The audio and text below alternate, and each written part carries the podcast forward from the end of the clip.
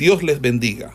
Reciban un cordial saludo por parte del Ministerio El Goel y su centro de formación, quien tiene el gusto de invitarle a una exposición de la palabra de Dios en el marco del programa de formación de biblistas e intérpretes de las Sagradas Escrituras. Hoy con la asignatura de el capítulo, capítulo 25 del libro de los Hechos. Eh, hay un, tiene como título Pablo apela a César. Entonces, eh, estuvimos eh, analizando en la clase pasada, ¿verdad? Que eh, Pablo en Cesarea, el caso lo tenía, este, lo tenía Félix. Pero eh, como dice al final del capítulo, eh, al final del capítulo 24 dice que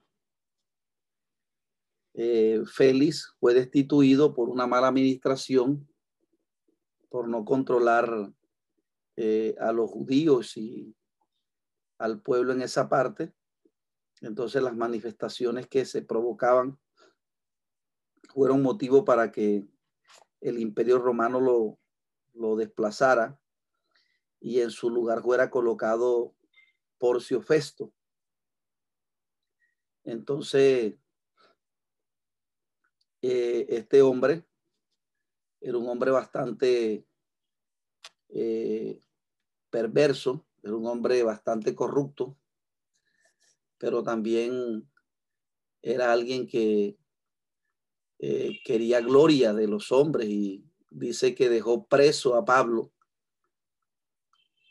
Lo dejó preso y entregó, lo entrega al, al sucesor Festo. Entonces, eh, la escritura, los judíos cuando se dieron cuenta del el cambio de el cambio de gobernador en esta provincia,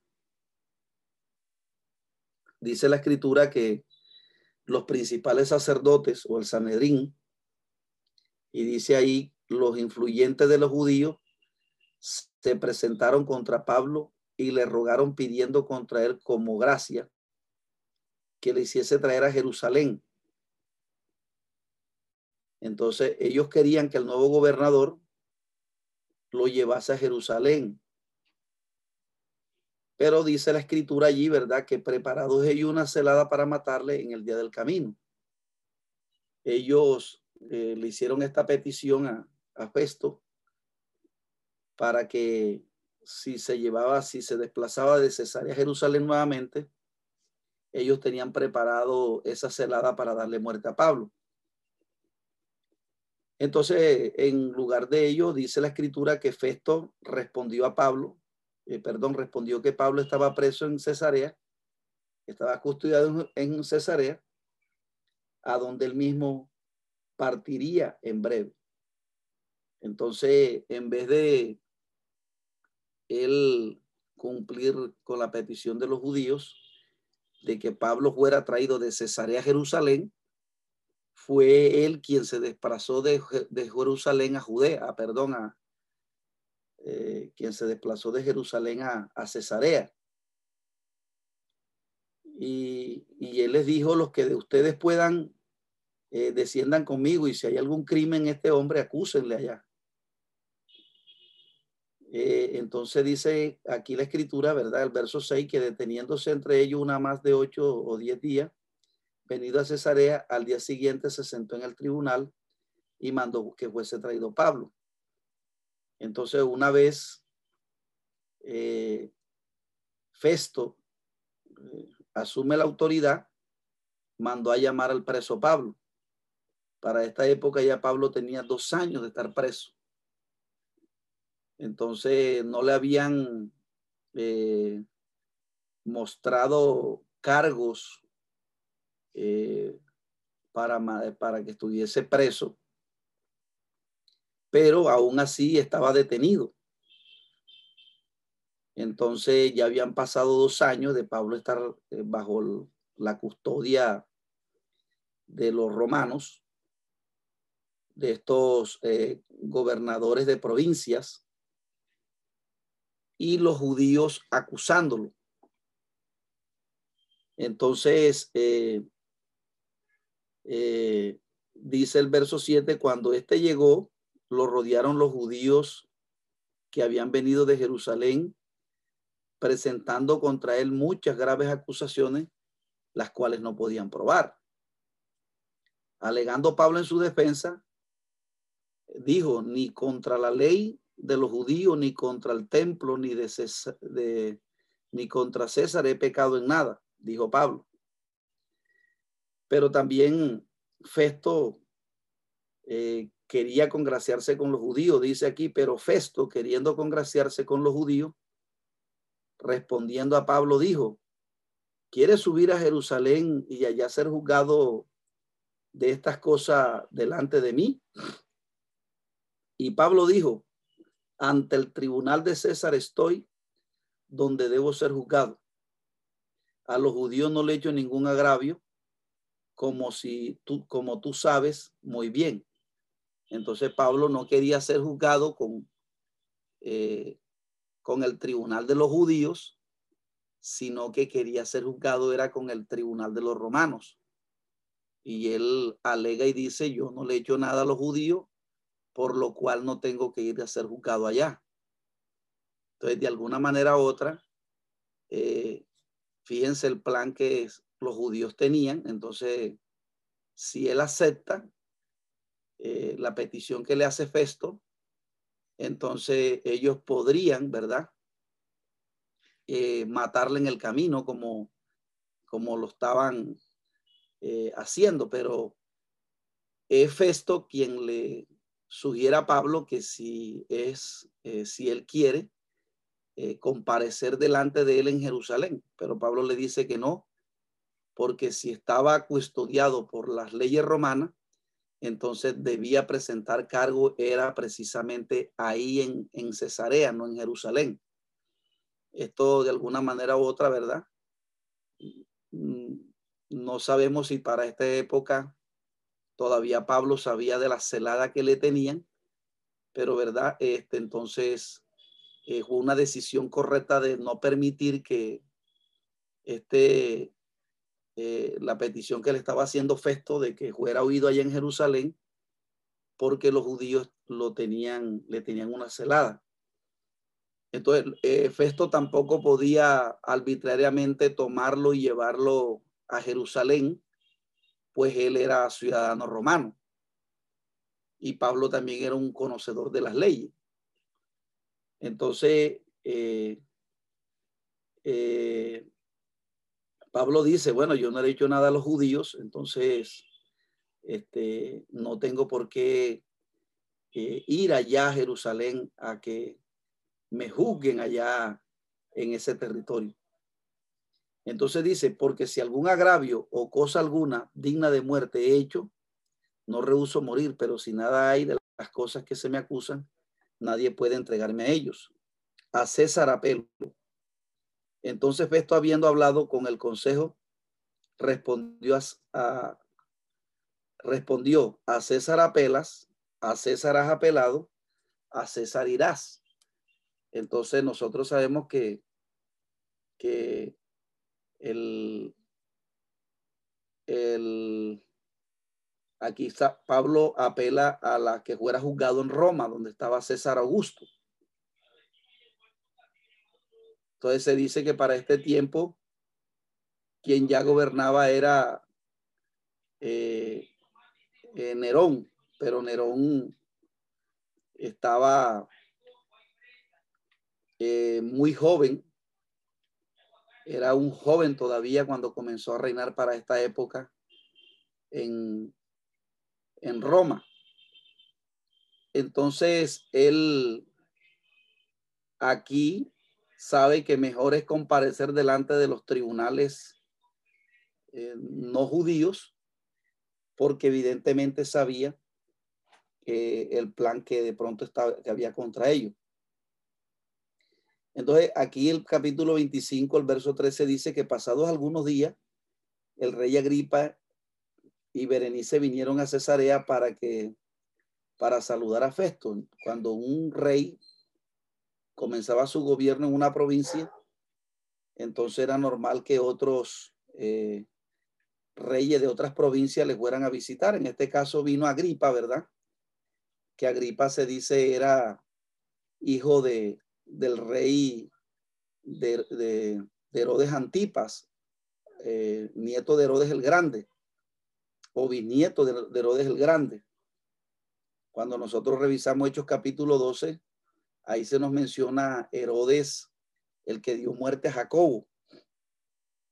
Entonces, este Herodes eh, era el padre de Agripa y Berenice era hermana de, de Agripa. Y dice que ellos vinieron a Cesarea a saludar a, a Festo. Entonces, eh, todos sabemos que eh, el padre de Agripa, ¿verdad? Que era Herodes, el que dio muerte a Jacobo en Cesarea, precisamente en Cesarea, Recuerda cuando eh, este Hechos 12 nos relata que, que él era una persona que abastecía al pueblo y, y entonces dice que un día se subió con ropa reales y, y, él abastecía a las personas como que les daba dinero. Entonces la gente lo comenzó a clamar voz de Dios y no de hombre. Y entonces dice, por cuanto no dio gloria a Dios, dice que fue, fue ejecutado por Dios. Entonces, este Herodes, este Agripa, era hijo de este Herodes que aparece en Hechos capítulo 12. Y eh, con su hermana eh, Berenice. Ellos habían vivido precisamente aquí en Cesarea cuando estaban pequeños y ellos vinieron acá a esta provincia ahora saludar a Festo. Agripa estaba eh, gobernando en la provincia de Jerusalén, en Judá, en Judá. Estaba gobernando allá Agripa. Pero Agripa era colocado, eh, él era el que colocaba a, al, aparte de, o sea, tenía influencia en el gobierno de parte de los judíos. Pero este Agripa eh, había eh, nacido en, en Judea y ellos conocían las leyes judías. Ellos eh, se dicen que eran instruidos por, por el Sanedrín, en este caso por los saduceos y los fariseos. Entonces, este Agripa y Berenice tenían un conocimiento bastante amplio acerca de las leyes judías. Entonces dice que como anduvieron allí muchos días, Festo expuso al rey la causa de Pablo diciendo, un hombre ha sido dejado preso por Félix, respecto al cual cuando fui a Jerusalén se me presentaron los principales sacerdotes y los ancianos de los judíos pidiendo condenación contra él. A este respondí que no es costumbre de los romanos entregar a algunos a muerte antes que el acusado tenga adelante a sus acosadores, a sus acusadores, y pueda defenderse de la acusación.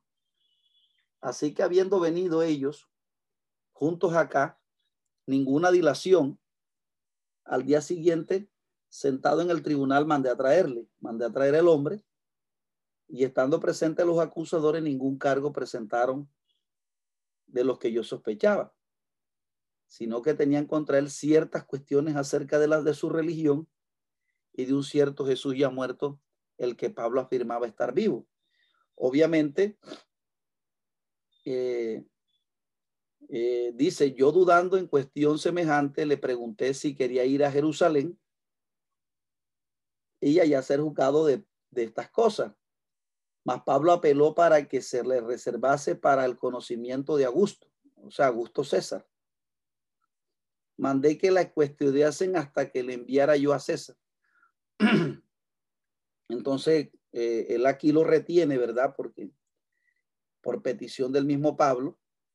Porque Festo le había dado dos opciones, que si quería ser juzgado por él en Jerusalén, pero Pablo negó tal intento, porque Pablo sabía, eh, de pronto ya sabía el plan que tenían los judíos contra él, pero entonces Festo lo deja preso, porque el mismo, por petición del mismo Pablo, había apelado que comparecería en los tribunales de César, allá en Roma. Entonces, dice que Agripa entonces Agripa dijo a Festo, yo también quisiera oír a ese hombre y le dijo, mañana le oirás. Entonces, eh, recuerde que Agripa estaba reinando en tierra de Judea, en Jerusalén. Y Festo estaba gobernando en Cesarea. Pero eh, Festo aprovechó como Agripa tenía más conocimiento de las leyes judías entonces él quería que Agripa lo escuchara para ver qué cuestión era la que le acusaban los judíos, para poder él tener eh, cargos y colocárselos para que de alguna manera, porque como él mismo va a decir más adelante, ¿verdad? No le parecía justo que enviara un preso a, Roma ante Augusto César si no tenía cargos eh, que imputarles. Entonces él, eh, él le permite a Agripa que lo escuche para que Agripa le diga por qué causa es que los judíos lo están acusando. Y Agripa ya tenía más conocimiento de las leyes judías. Entonces, eh, dice, al otro día viniendo Agripa y Berenice con mucha pompa, fíjese, era característico de, su padre, ¿verdad? a pesar de que no eran personas tan importantes, pero ellos ostentaban gran importancia entonces dice que entrando en la audiencia con los tribunos y los principales de la ciudad, por mandato de Festo fue traído Pablo. Entonces no era un tribunal, sino más o menos como especie de un, de un salón donde se reunieron y donde lo reunió eh, Festo, le llevó a sus acusadores, que en este caso eran los principales sacerdotes, los judíos que habían venido de Jerusalén hasta Cesarea, para hacerle estas acusaciones. Entonces Pablo, Festo permite que Agripa lo escuche, obviamente con sus acusadores. Entonces eh, dice, al otro día Agripa y Berenice con mucha pompa, entrando en la audiencia con los tribunos y los principales eh, hombres de la ciudad por mandato de Festo fue traído Pablo. Entonces Festo dijo, Rey Agripa y todo varones que estáis aquí junto con vosotros, Aquí tenéis este hombre respecto al cual toda la multitud de los judíos me han demandado que en Jerusalén, eh, me han demandado en Jerusalén y aquí dando voces que no debe vivir más. Pero yo, pero yo hallando que ninguna cosa digna de muerte ha hecho, y como el mismo apelo a Augusto, he determinado enviarle a él. Aquí cuando se habla de Augusto, está hablando del emperador principal que está allá en Roma. Eh, como a 2.500 kilómetros de distancia. Entonces dice, como no tengo cosa cierta que escribir a mi Señor, le he traído a vosotros y mayormente a ti, oh rey Agripa, para que después de examinarle tenga yo de qué escribir, porque me parece fuera de razón enviar un preso y no informar de los cargos que se hay en su contra. Entonces, Festo, como no había encontrado ningún eh, ninguna causa digna de muerte de lo que los judíos le estaban acusando. Entonces él quería que Agripa le escuchara para que le dijera cuáles eran los cargos que él iba, con los cuales lo iba a remitir hasta, hasta Roma. Entonces Agripa, ¿verdad? Toma la palabra y le da la orden a Pablo que se defienda. Y aquí Pablo presenta eh, en este caso su segunda defensa, ¿verdad? Ya lo había hecho eh, ante los judíos y ahora lo va a hacer aquí ante los reyes. Entonces, eh, Agripa dijo a Pablo, se te permite hablar por ti mismo. Pablo entonces, extendiendo la mano, comenzó así su defensa. Eh, entonces Pablo, ¿verdad? Eh, nuevamente vuelve a relatar aquí eh, la conversión o la, o, la, o la experiencia que Pablo tiene cuando iba de Jerusalén camino a Damasco. Pero el apóstol Pablo dirige su, su defensa ante Agripa, porque Agripa tenía conocimiento de, del tema que él iba a, del tema que él iba a hablar, porque Agripa había nacido en Jerusalén. Eh, desde niño él conocía las leyes judías. Entonces, eh, él tenía más conocimiento que, que Festo, porque Festo era un rey romano y no era alguien de la que trabajaba en el servicio del imperio romano, pero no tenía mucho conocimiento de las leyes judías y de las costumbres judías como si lo tenía Agripa. Entonces dice aquí, me tengo por dichoso, oh rey Agripa, de que haya de defenderme hoy delante de ti de todas las cosas que soy acusado por los judíos. Pablo hace esa expresión, obviamente como quien dice, tú sí me vas a entender, porque eh, los otros a, a, donde yo he comparecido no, no han entendido lo que quiero transmitir. Entonces dice, mayormente porque tú conoces todas las costumbres, fíjese que ya Pablo lo, lo dice aquí, y cuestiones que hay entre los judíos, por lo cual te ruego que me oigas con paciencia. Entonces Pablo comienza la defensa ante Agripa, ante el rey de Judea, políticamente hablando. Entonces, eh, él comienza a dar su, su versión.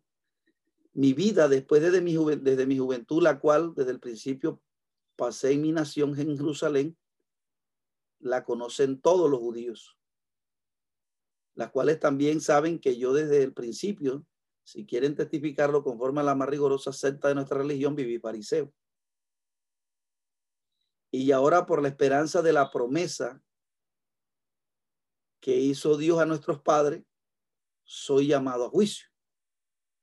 Promesa cuyo cumplimiento esperan que han de alcanzar las doce tribus, sirviendo constantemente a Dios de día y de noche.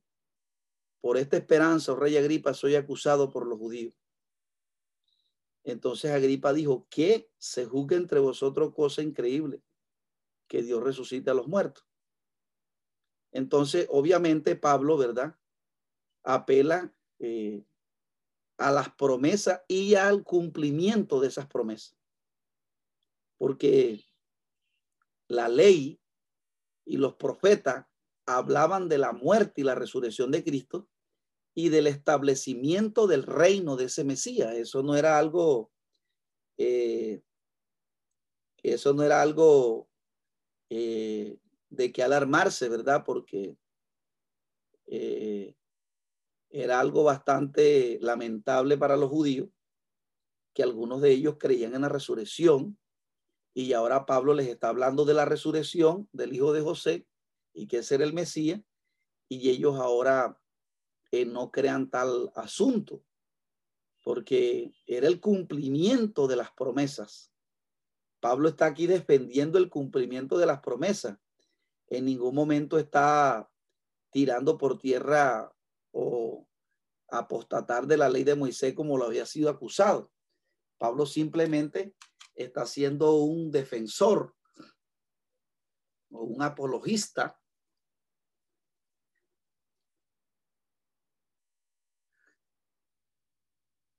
del cumplimiento de las promesas. Es decir, los profetas o el Tanakh ¿verdad? Que el Taná hace referencia a la Biblia del Antiguo Testamento, escrita desde Génesis hasta Malaquía.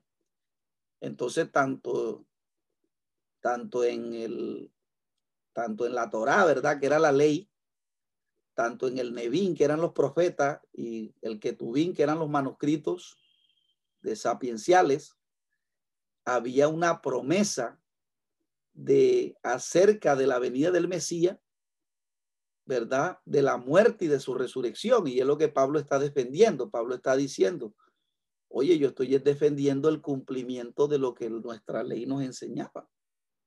Porque todas esas promesas se cumplen en el Mesías, en Cristo. en el que murió pero resucitó. Yo no estoy hablando de ningún momento, estoy tirando por tierra o apostatando de la ley de Moisés, estoy haciendo defensa es del cumplimiento de esas profecías. Entonces Pablo eh, es falsamente acusado, porque él dice aquí delante de Herodes, promesa cuyo cumplimiento esperan alcanzar las doce tribus de Israel, sirviendo constantemente Dios de día y noche por esta esperanza, oh rey Agripa, soy acusado. Esto lo entendió él como que si se que, que Agripa tenía conocimiento de lo que Pablo le estaba eh, de lo que Pablo le estaba exponiendo. Entonces, eh, Pablo sigue su relato diciendo, yo ciertamente había creído mi deber hacer muchas cosas contra el nombre de Jesús de Nazaret, la cual también hice en Jerusalén. Yo encerré en cárcel a muchos de los que, de los santos, habiendo recibido poderes de los principales sacerdotes. Y cuando lo mataron, yo di mi voto, es decir, yo estuve de acuerdo. Y muchas veces castigándolos en toda la sinagoga, los forcé a blasfemar. Y enfurecido sobremanera contra ellos, los perseguí hasta las ciudades extranjeras. Entonces, una vez Pablo, una vez más, recuerda, ¿verdad? Delante de Agripa, eh, la intención que él o, el trabajo que él estaba haciendo eh, de parte con autoridades de los principales sacerdotes. Entonces, él estuvo de acuerdo eh, había estado de acuerdo con que se le persiguiera a los que predicaban acerca de la resurrección de Jesucristo. Entonces, él mismo dice que los forzó a blasfemar, porque para ese tiempo era una blasfemia cuando alguien afirmaba que Jesús era el Hijo de Dios. Entonces, cuando alguien decía que Jesús era el Hijo de Dios, entonces eso era causa de muerte. Entonces, él, trataba de que los seguidores de Cristo eh, dijeran que Jesús era el Hijo de Dios para tener una, un argumento para, que, para matarlos. Porque para ese tiempo decir que Jesús era el Hijo de Dios era una, era una, era la, la era la causa, ¿verdad? Para tener, eh, para poder ejecutar a alguien. Entonces, eh, aquí nuevamente, él trae a colación su testimonio. Nuevamente, delante del rey Agripa, eh, trae a colación su experiencia. Entonces, él dice, eh, él dice, ocupado en esto iba yo a Damasco con poderes y en comisión de los principales sacerdotes. Entonces Pablo aquí estaba aclarando, ¿verdad? Que él no lo había hecho por su propia cuenta, sino por la autoridad y la autorización de los líderes religiosos mismos. O sea, con un encargo de, de parte de ellos. Y dice que el Pablo iba funcionando en nombre de ellos, que Pablo estaba haciendo ese trabajo, eh, eh, eh, cumpliendo con, con la comisión que le habían dado los principales sacerdotes. Entonces, él dice que cuando va en esa comisión,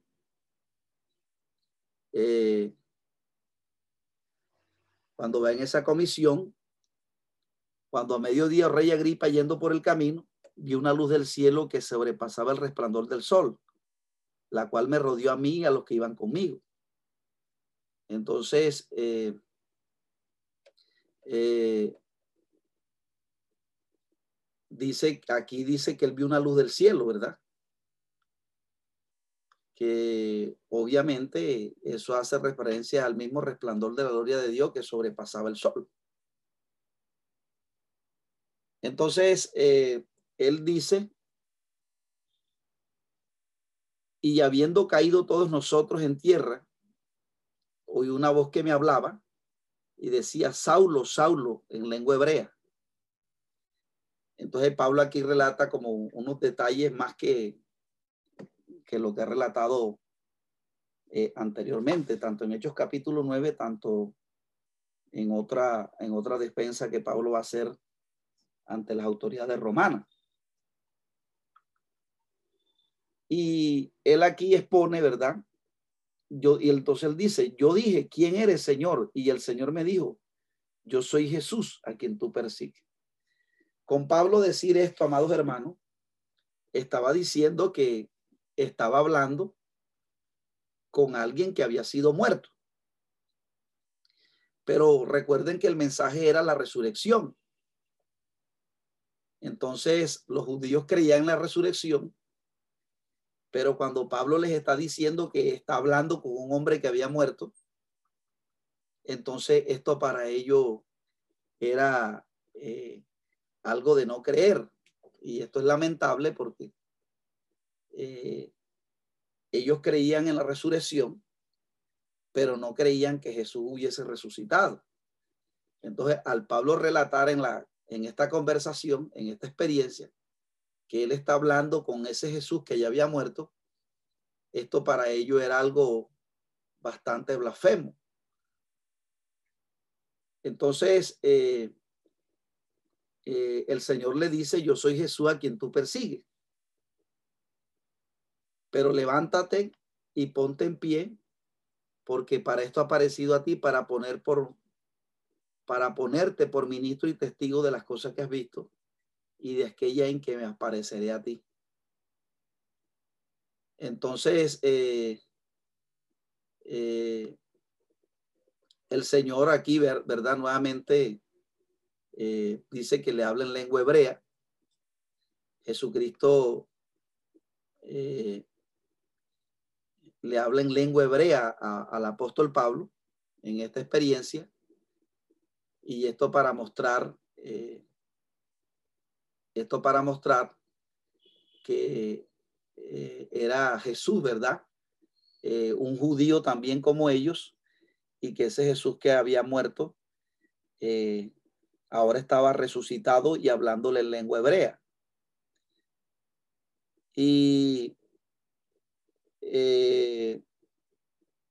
dice que nuevamente Jesús le dice, yo soy Jesús a quien tú persigues pero levántate y ponte sobre tus pies para que, porque para esto ha aparecido a ti, para ponerte por ministro y testigo de las cosas que has visto y aquellas en que me apareceré a ti, librándote de tu pueblo y de los gentiles a quien ahora te envío, para que abra sus ojos, para que se conviertan de las tinieblas a la luz y de la potestad de Satanás a Dios, para que reciban por las es en mi nombre perdón de pecado y herencia entre los santificados. Entonces, él relata delante de Agripa el encuentro que ha tenido con Jesucristo. A pesar de que pudieran llamarle que él estaba loco, ¿verdad?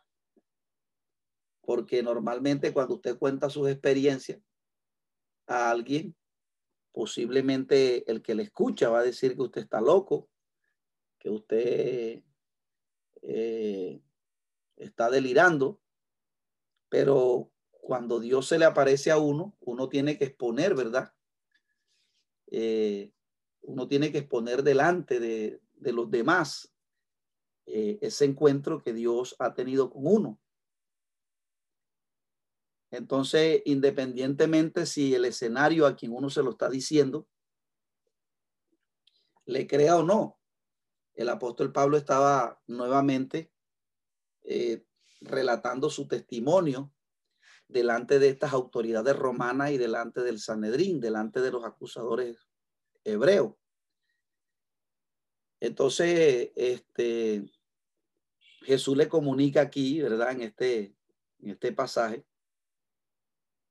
eh, eh, el mensaje o la labor que él debía hacer de predicarle, eh, primeramente dice, pero levante y ponte sobre tu pie para que, porque para esto me ha parecido a ti, para ponerte por ministro y testigo de las cosas que has visto.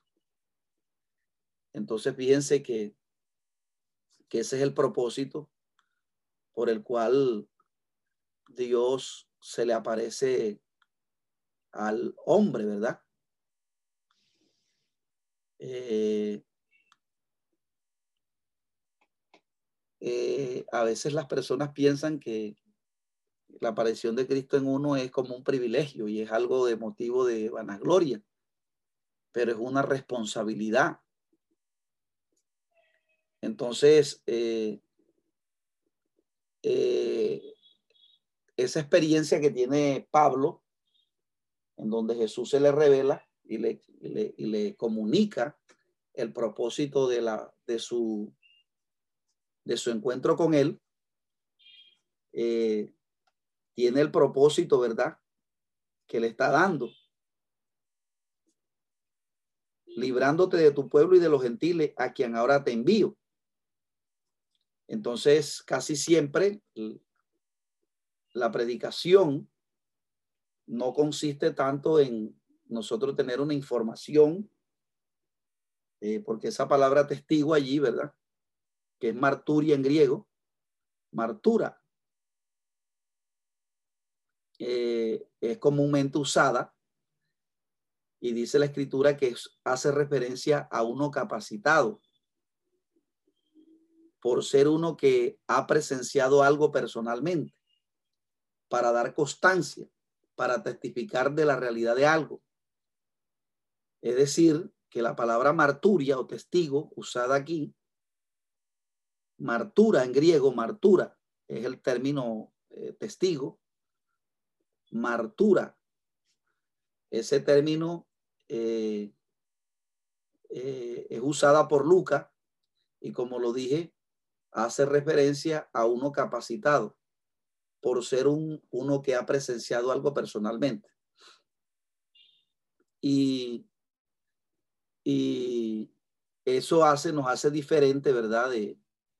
Por eso es que el conocimiento que nosotros recibimos es un conocimiento que, a diferencia de la filosofía griega, porque el conocimiento de la filosofía griega que se recibe envanece al hombre y lo, enorgullece. Pero usted, por ejemplo, ve a los budistas tratando de tener conocimiento de todo un poco, de todo un poco, porque quieren tener conocimiento un conocimiento eh, eh, totalmente intelectual. Y eso, eso los envanece a ellos, les produce orgullo. Pero el conocimiento de la palabra de Dios, el propósito de nosotros es llevarnos a ser testigos. Y testigo es alguien que ha eh, presenciado o como el que como el que fue testigo de los, de los hechos que acontecieron. Una cosa es que una persona haya sido testigo de un evento, que haya estado ahí, y otra cosa es alguien que es alguien que, que no haya estado presente en, en, digamos, en, en un evento particular. En este caso, Lucas, viese que Lucas se convierte en el ministerio de Pablo y Lucas no pudo ser testigo ocular de la muerte y la resurrección de Cristo. Pero eh, eso no indica que, Pablo, que, que, Lucas no fuera un testigo. Lo mismo Pablo, fíjese que Pablo aquí, Pablo con estos encuentros, con estas revelaciones, eh, por eso es que se le, algunos dicen que realmente el apóstol que reemplazó a Judas no fue tanto Matías, sino fue eh, Pablo. Algunos dicen eso. Entonces, eh, Pablo eh, ha tenido un encuentro personal con el Señor en esta revelación que le está dando y eso lo hace él un testigo. Y, y de pronto Lucas, que es el que relata, ¿verdad? Lucas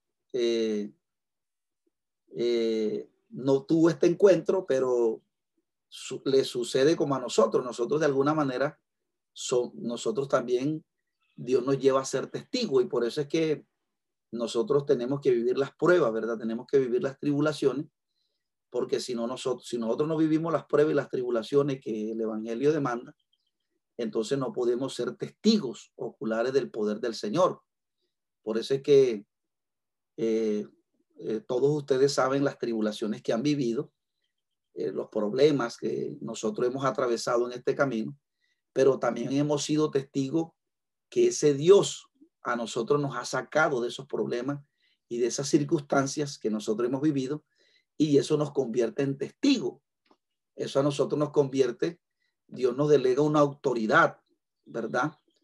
Eh, por eso que cuando más que predicar, por eso me gusta en Hechos 10:36 cuando Pablo dice, cuando Pedro está predicándole a, a Cornelio, le dice, y nos mandó que predicásemos y que testificásemos, porque allí introduce la palabra testigo, que es martura, marturia en griego, y de donde viene la palabra martirio. Entonces, amados hermanos, casi siempre el ministro de Dios va a recibir martirio, va a recibir tribulaciones, pruebas, porque el propósito de Dios a nosotros convertirnos en testigos oculares. No sé, o sea, usted, usted ha contemplado que muchas veces le ha tocado vivir problemas en este camino, en este evangelio. Y, pero Dios nos ha sacado a nosotros de esos problemas, ¿verdad? Cuando le hemos rogado y le hemos llorado. Y eso nos convierte, y eso nosotros nos convierte en testigos de lo que Dios ha hecho en nosotros. Entonces, además de testigo, eh, eso no, a nosotros nos, nos lleva a asumir una responsabilidad en el Evangelio. Una responsabilidad con la predicación. ¿Por qué? Porque nosotros hemos sido testigos y eso no solamente nos da base para nosotros prevalecer en medio de las circunstancias adversas. Por eso el salmista David va a expresar en el Salmo 22, cuando él está viviendo una tribulación, una prueba dura, está viviendo David. Y él en el Salmo 22 dice que, ¿hasta cuándo, Señor? ¿Hasta cuándo oirás mi voz, la voz de mi ruego, la voz de mi súplica? Entonces, eh, vamos, vamos allá un momentico al Salmo 22. Eh, entonces, eh, el salmista David aquí expresa, el salmista David expresa en este Salmo 22,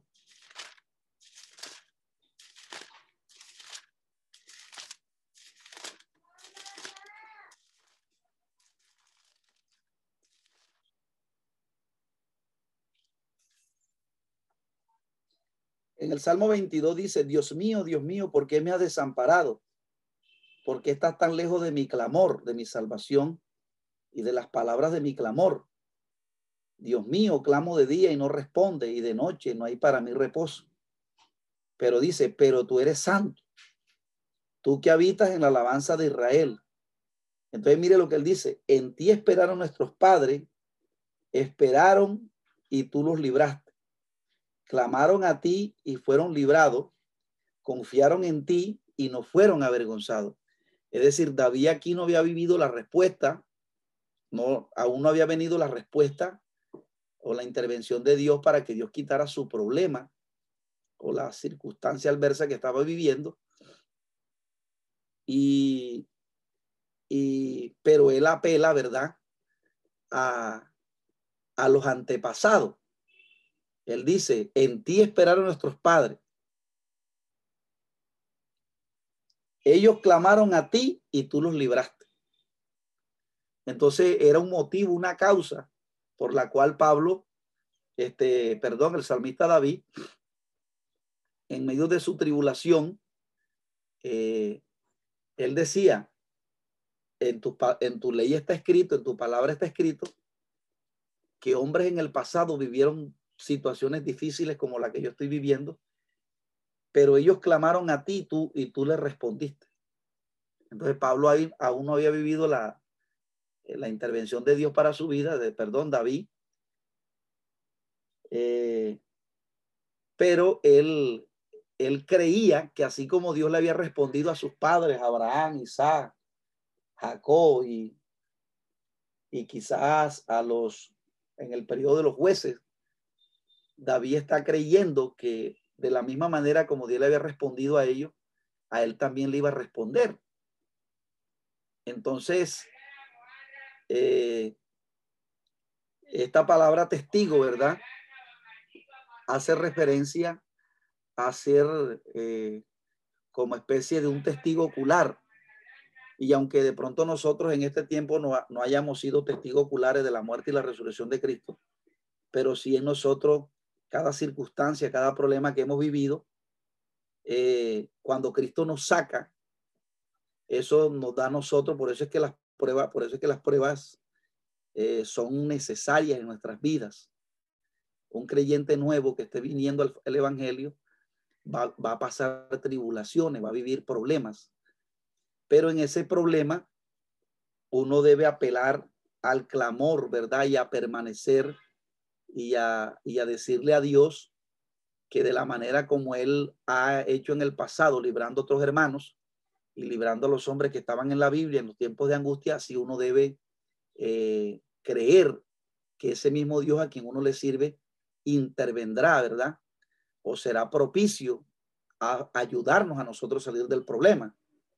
Y cuando nosotros permanecemos y, y Dios nos saca de esas circunstancias, entonces nos convertimos en testigos, en testigos de lo que Dios ha hecho en nosotros. Entonces, fíjese que la palabra de Dios, el conocimiento de Dios, viene acompañado de tribulaciones, pero el propósito es que seamos testigos de ese Dios a quien nosotros le servimos. Porque si una persona no vive problema, amado hermano, entonces no tiene que testificar. Por eso es que toda persona que viene del mundo, ya de antemano uno viene con problema a la iglesia. Por eso es que uno cuando está evangelizando, uno está buscando el que ya está en problema en el mundo. Pero aún dentro del evangelio vivimos, vivimos problemas porque eh, Dios quiere, ¿verdad? Que seamos testigos. Dios quiere que seamos testigos y esos, eso se retrotrae, eso lo, eso lo vive todo aquel que viene a este conocimiento, porque el conocimiento de Dios no debe ser como el de la filosofía griega.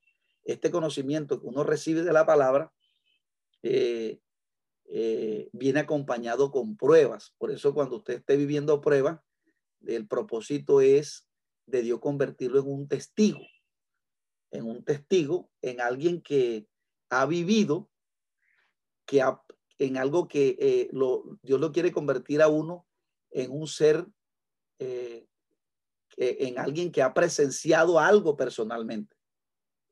Entonces Pablo por eso está expresando en su predicación y es, eh, es este,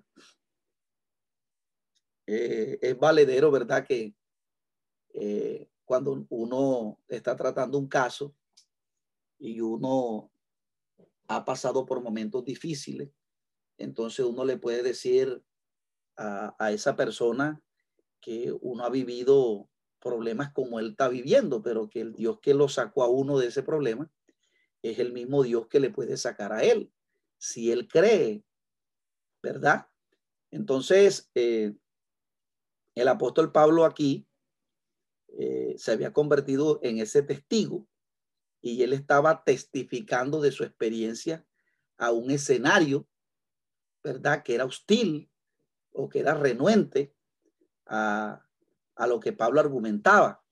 Con esto Pablo eh, estaba diciendo que Jesucristo había resucitado, que Cristo le hablara en lengua hebrea, que Cristo eh, hablara con él, lo que estaba era confirmando un testimonio o una evidencia de la resurrección porque al Cristo hablarle, al Cristo dirigirse a él y hablar con él, estaba diciendo, este, yo estaba hablando con alguien que murió, pero el hablarme a mí ahora indica que está vivo. Entonces, esto es precisamente lo que prometieron los profetas, que el Cristo había de padecer, había de morir y había de resucitar Entonces ya está muerto, es verdad, ustedes lo vieron morir en la cruz, pero al hablar conmigo y aparecérseme a mí, está vivo, resucitó. Entonces, este testimonio, amados hermanos, que relata Luca varias veces, tiene como propósito es de eh, indicar, o como él lo ha dicho allá en Corintio, cuando habla de la resurrección de los muertos, eh, confirmar su tesis con un hecho real. Porque es que hoy en día la gente dice, no, pero, pero no hay resurrección de muertos.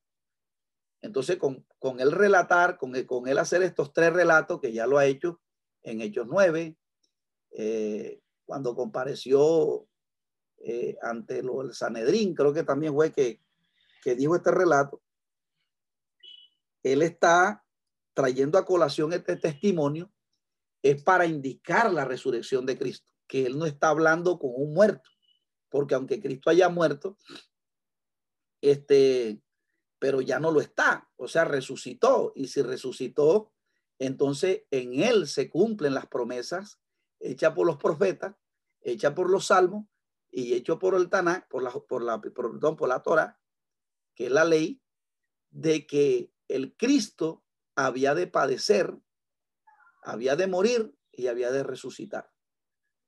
Entonces, con, con este testimonio, Pablo lo que está trayendo es una prueba fiaciente de la resurrección de los muertos. Entonces, eh, por eso es que, imagínense, Agripa cree más que los principales sacerdotes. ¿Qué? Que se juzgue que no hay resurrección de muertos. Porque si nosotros creemos una tesis, amado hermano, de la resurrección de los muertos, entonces a nosotros no nos debe sorprender si alguien que está en la tumba, Dios lo levanta. Y esto para ellos era algo eh, eh, increíble de comprender. Y es lo que Pablo está haciendo. Pablo está tratando de decirles a ellos que él ha tenido un encuentro, que él es testigo ocular, que él no se lo dijo a nadie, sino que él tuvo un encuentro, bueno, además de que lo que le han contado los discípulos, ahora él ha sido testigo, él ha sido un marturia de este encuentro con el Señor. Entonces, eh, fíjense que este encuentro personal con Cristo no, es, no, no nos da privilegio a nosotros, más bien nos da una responsabilidad, porque Él le dice, eh, para que seas testigo de las cosas que has visto. Entonces, eh, esa es la diferencia entre el conocimiento de la filosofía griega y el conocimiento de la escritura.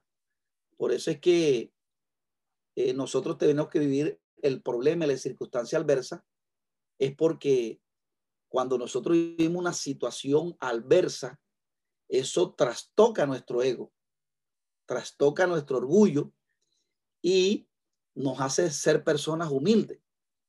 Mientras que la persona que estudia la filosofía griega, ellos, como los corintios, ¿verdad? Que estaban envanecidos, porque los corintios lo estaban envaneciendo el, el conocimiento de la filosofía griega, y ellos, ellos, ellos creían tener un conocimiento superior de los otros hermanos, entonces les estaba produciendo un ego. Pero el conocimiento de la Biblia eh, siempre va a dirigirlo a uno, por eso Pablo dice, en Romanos 5, 7, que no solamente debemos gloriarlo en, no solamente debemos gloriarlo en el hecho de que somos justificados por la fe, sino que dice, también debemos gloriarnos en nuestras tribulaciones, porque la tribulación produce paciencia, y la paciencia prueba, y la prueba esperanza, y la esperanza no avergüenza. Es decir, que el propósito de la prueba, lo que nos empuja o nos lleva es a que cada día adquiramos el carácter del Señor, ¿verdad? Entonces, eh, eh, por eso el conocimiento, cuando usted comienza a recibir este conocimiento y si su corazón se envanece, o sea, entre más uno conozca esta palabra, uno más prueba va a vivir. Va a venir circunstancias a la vida de uno Y,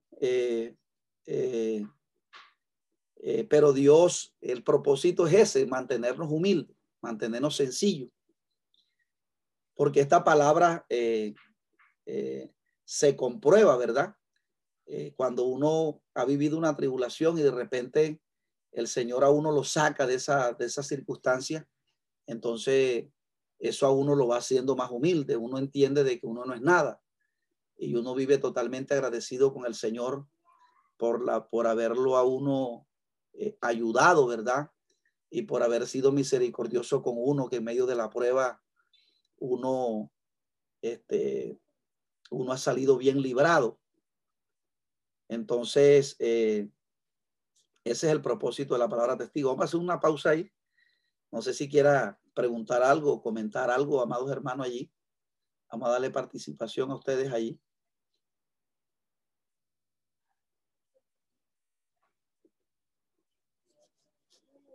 Puede tener la grabación un momento, hermana.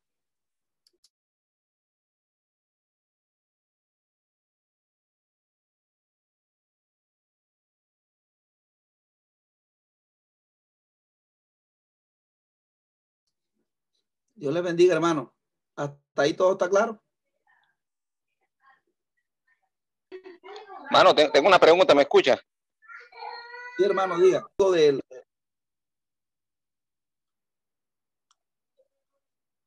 Bueno, luego de la explicación ahí de la palabra marturia, que donde Jesús le dice que él iba a ser testigo de él, eh, también anuncia que él va a ser testigo delante de, eh, él va a ser testigo no solamente delante de los judíos, sino también eh, de los gentiles.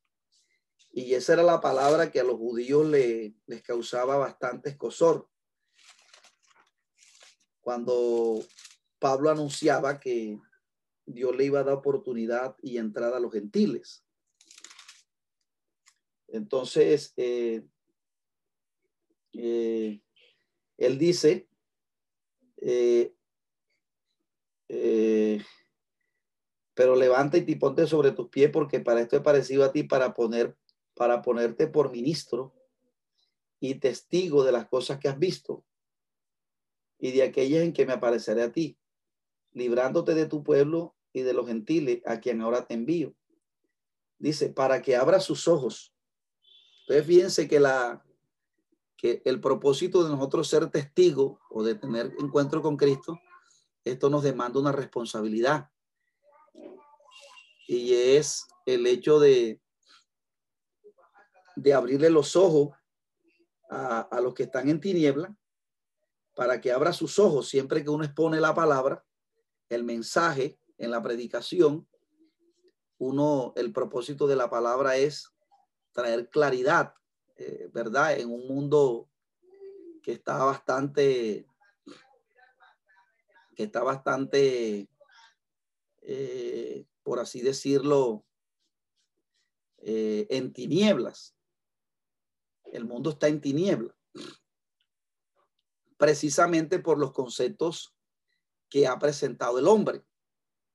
El hombre es el hombre el que tiene engaño a la, a la sociedad diciéndole que hay extraterrestres, diciéndole que el hombre ha venido evolucionando, eh, conceptos que cuando ellos mueran ya no va bien a vivir más, que esta vida nada más es la, la vida actual y que hay que gozársela porque después de la muerte no hay más nada y que hay que entregarse a los placeres como lo estuvimos viendo, que era lo que enseñaban los estoicos, que, perdón, los, los epicúreos que ellos enseñaban, que eh, había que vivir la vida eh, sin tener preocupación de los dioses, porque realmente los dioses no, no tenían eh, nada que ver con los seres humanos. Entonces, que la gente, entonces, usted, usted, ve que en este contexto es el que está hoy en día en, en, las, en la sociedad.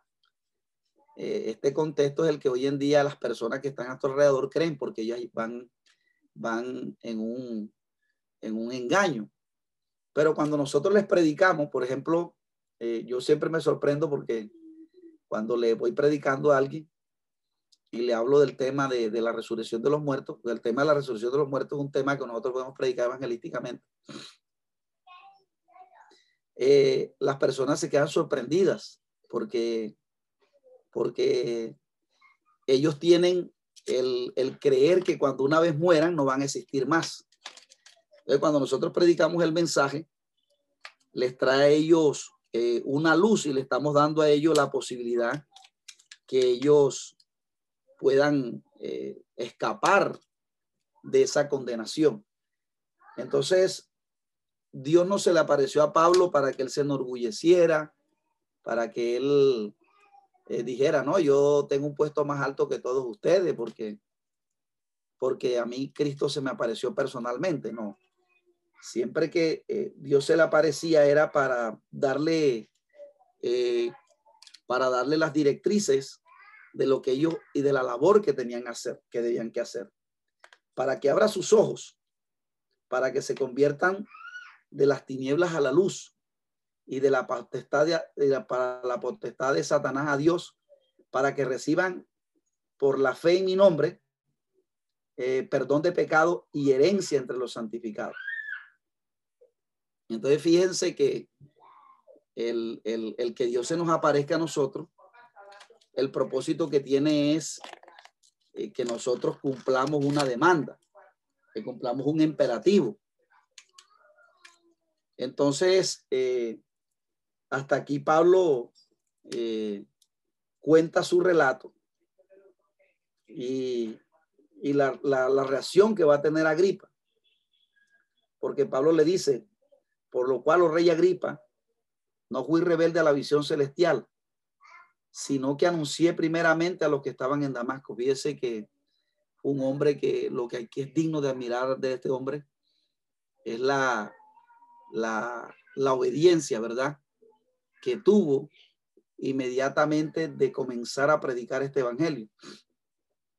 Lo predicó en Damasco y en Jerusalén. Claro, ahí nosotros hemos visto, lo, lo vimos en, en los viajes de Pablo, que una vez se convierte, él va con Bernabé a Jerusalén. Y, dice que Pablo comenzó a predicar allá. Y, lo, y, lo, y, los, y los cristianos le tenían como cierto recelo. Pero es Bernabé que le dice, no, este es Saulo, es verdad que nos perseguía, pero, pero ya se convirtió a Cristo. Dios se le apareció en el camino. Entonces fue Bernabé que quien lo llevó ante los ancianos y los ancianos eh, ya le creyeron. Entonces dice, y por toda la tierra de Judea, a los gentiles que se arrepintiesen y se convirtiesen a Dios, haciendo obras dignas de arrepentimiento. Por causa de esto, los judíos, prendiéndome en el templo, intentaron matarme. Entonces Pablo explica aquí las, las verdaderas razones a Agripa y a Festo por qué es que los judíos lo han apresado. Y es precisamente por cumplir con un mandato de Dios, no un mandato que él se lo estaba inventando, sino que eran los profetas, ¿verdad? Del Antiguo Testamento, porque ya Pablo entendió la palabra, porque eh, ya en el Antiguo Testamento eh, ya daba directrices que una vez viniera el Mesías a la tierra, aún los gentiles iban a tener herencia entre los santificados. Y Pablo comprende esto desde, de, comprende esto en los profetas. Entonces, eh, Pablo está predicándoles aquí, no estaba escrito el Nuevo Testamento, Pablo les estaba predicando con el Tanakh. El Tanakh es la Biblia hebrea, comprendida de Génesis hasta Apocalipsis, hasta, perdón, hasta Malaquía, y era con el Tanakh que Pablo predicaba. Y él les estaba diciendo que lo que él está predicando no era una invención de él, sino que eso era lo que perfectamente había enseñado las escrituras en el Antiguo Testamento. Que, no, eh, la, que la predicación a los gentiles eh, también la habían anunciado los profetas. Porque los profetas, el salmista David y, y todos los demás habían dicho de la esperanza que tenían los gentiles. Y esto lo comprende el apóstol Pablo cuando ya Cristo se le da revela. Él comprende las escrituras. Por eso dice, pero, eh, Entonces, eh, eh, pero habiendo obtenido auxilio de Dios, preservero hasta el día de hoy, dando testimonio a pequeños y a grandes, diciendo, no diciendo nada fuera, eh, dando testimonio a pequeños y a grandes, no diciendo nada fuera de los pequeños y grandes, está haciendo referencia a que Pablo le predicaba tanto a las, le predicaba a los que estaban en los que estaban en, en eminencia, ¿verdad? Como dice Pablo, los, los, altos cargos. Pablo le predicaba tanto a los nobles como a, los chicos, a, los, a, aquellas personas que eran de la sociedad más baja.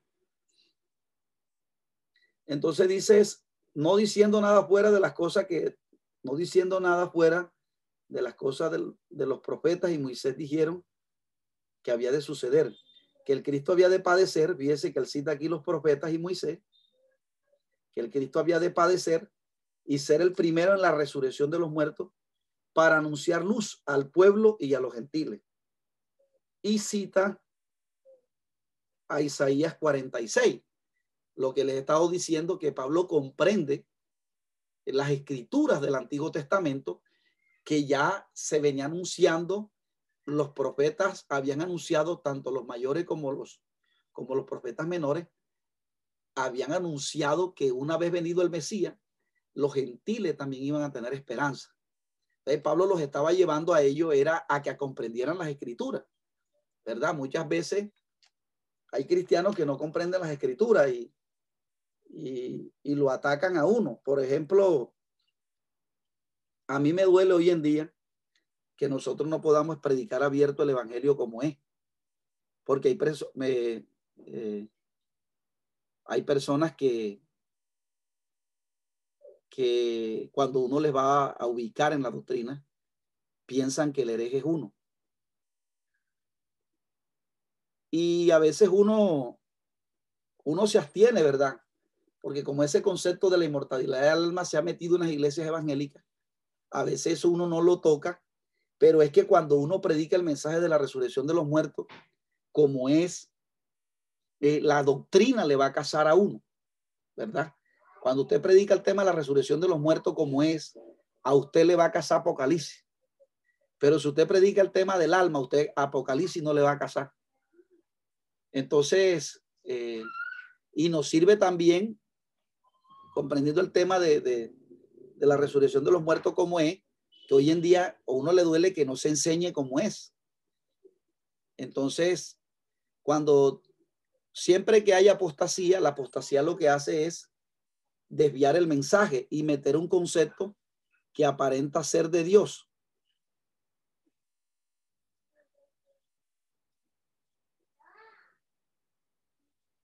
Entonces, eh, cuando esos conceptos de la apostasía se meten, entonces alguien llega a decir eso no es así, así lo están enseñando mal. Entonces el que llega a rectificar se ve como el que fuera el, el, que trae el error. Y eso le pasó a Jesús. Jesús cuando quiso, eh, cuando atacó las tradiciones de los fariseos, Jesús fue catalogado como hereje. Y no, Jesucristo no era el hereje simplemente quería sacar unas tradiciones que no eran y algunas doctrinas que no eran eh, como ellos las estaban planteando. Entonces, por ejemplo, los saduceos cuando le dijeron a Jesús de la resurrección, tú dices que hay resurrección, entonces cuando vengan, cuando en, cuando en el otro mundo resuciten, como tú dices, ¿a cuál de ellos le pertenecerá esta mujer que en vida tuvo siete maridos? Entonces Cristo les dijo, erráis las escrituras y el poder de Dios. Entonces fíjense que ellos estaban malinterpretando la Biblia. O sea, se les había metido el concepto de la reencarnación, ¿verdad? Porque ellos, ellos, ellos decían, algunos dicen que tú eres Elías. O sea, como que Elías eh, había reencarnado en Cristo.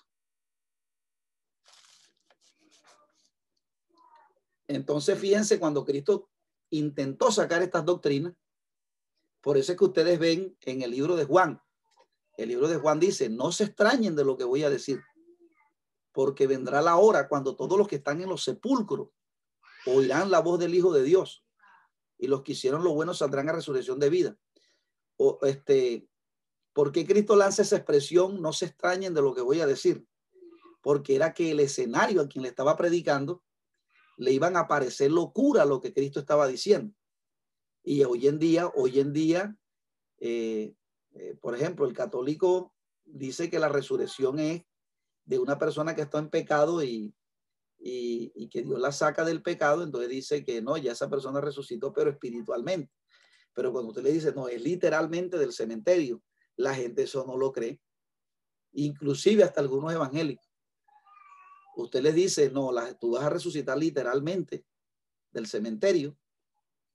La gente eso no lo cree.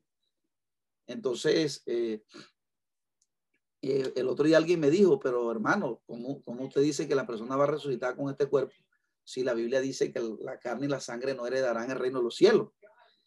Entonces, fíjese, eh, entonces yo comencé a explicarle en qué contexto Cristo estaba diciendo aquello. En qué contexto Cristo estaba diciendo cuando dijo que la carne y la sangre no heredarán el reino de los cielos. Estaba haciendo referencia eh, no solamente a lo que uno puede alcanzar en esta vida, sino también a la naturaleza de Hani. Pero pero obviamente se habla de una resurrección literal.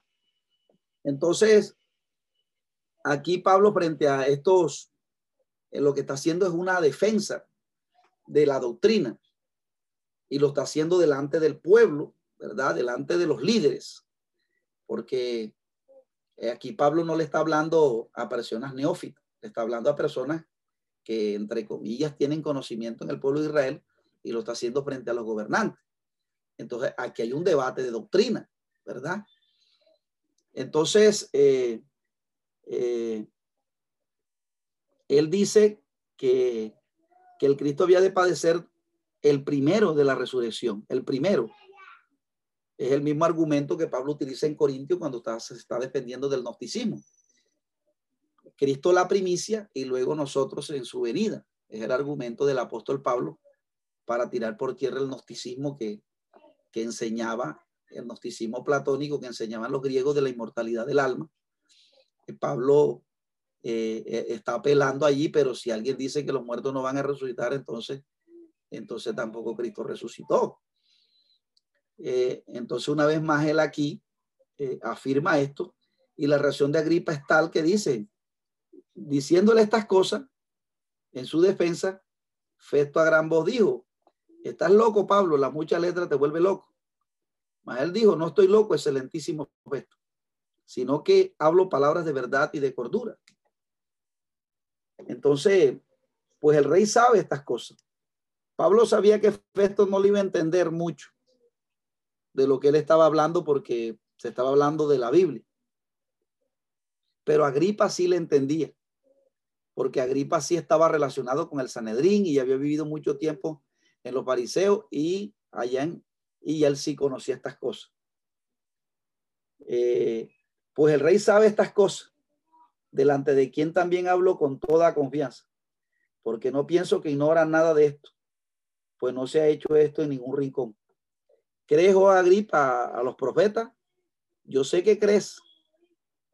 Entonces, Agripa, como tenía una influencia en, los fariseos, eh, Pablo lo colocó aquí en, como con una encrucijada por la pregunta que Pablo le hace. ¿Crees a los profetas? Yo sé que crees. Entonces, si él decía que no creía en los profetas, entonces recibiría, recibiría eh, eh, descalificación de los, de los principales sacerdotes, ¿verdad? Que estaban allí y si decía que, que no creía, eh, si decía que creía, entonces le estaba dando la razón a Pablo. Y si no creía, entonces eh, se podía meter en problema con los, con el resto del Sanedrín que estaba junto a él. Entonces, Agripa, algunos dicen que evadió la pregunta diciendo que por poco me persuades a ser cristiano, aunque evidentemente eh, eh, el mensaje que Pablo le predica le, eh, le lo persuade a él, lo persuade. y, lo dejó temblando. Entonces, Pablo responde que no solamente quisiera él, por poco, por mucho, no solamente tú, sino también todos los que oyen, fuesen tales cosas soy, excepto estas cadenas. O sea, Pablo quería que no solamente el que hubiese quedado tocado, que se convirtiera, fuera gripa, sino todos sus acusadores. Y dice que cuando había dicho estas cosas se levantó el rey y el gobernador y Berenice y los que, habían, y los que se habían sentado con ellos. Y cuando se retiraron aparte, hablaban entre sí diciendo, ninguna cosa digna de muerte a la prisión ha hecho este hombre. Y Agripa dijo a Festo, ¿podía este hombre haberse puesto en libertad si no hubiese apelado a César? Entonces, eh, eh, esta es la, el resumen, ¿verdad?, de la defensa que Pablo hace ante Agripa y ante Festo.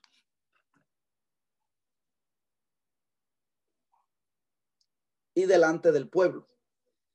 Entonces, fíjense que siempre el, la, defensa que Pablo hacía eh, hacía que sus acusadores quedaran mal, que no tuvieran argumentos que contra él dignos de muerte o que le condenaran, que era el propósito que ellos querían. Entonces, eh, así de esta manera, eh, Pablo nuevamente, claro, aunque quedó preso, porque ya el plan de Dios era que él fuera a Roma. Pero es la manera como él eh, hace su defensa ante estos dos líderes políticos y ante el pueblo de Jerusalén. No pueden probarle nada y además eso le, le permite a él seguir testificando de Jesucristo, que creo que es el propósito principal, porque va a haber un juicio un día y estos reyes o estos hombres que, eh, entre comillas, eran importantes para la sociedad, entonces ellos, por ser importantes para la sociedad, se veían muy grandes para venir al Evangelio. Pero Pablo les debía predicar porque un día habrá un juicio y, si ellos no se afianzan en Cristo, entonces ellos terminarán por recibir el juicio venidero. Porque cuando la, palabra escucha, la persona escucha la palabra o se condena o se salva. Bueno, amados hermanos, vamos a dejarlo hasta allí. El hermano Freddy se me olvidó que él, él había levantado también la mano. Esperamos que este estudio haya sido de bendición para su vida y ministerio. A Dios sea la gloria. Este es el Ministerio El Goel vidas transformadas para cumplir el propósito de Dios.